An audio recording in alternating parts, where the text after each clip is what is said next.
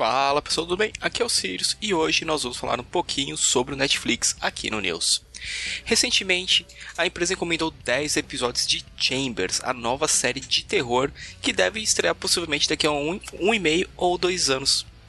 A série gira em torno da história de uma jovem que sofre um infarto e acaba recebendo um transplante de coração. Porém, junto com o transplante, ela também começa a receber e a sentir sentimentos que não são dela.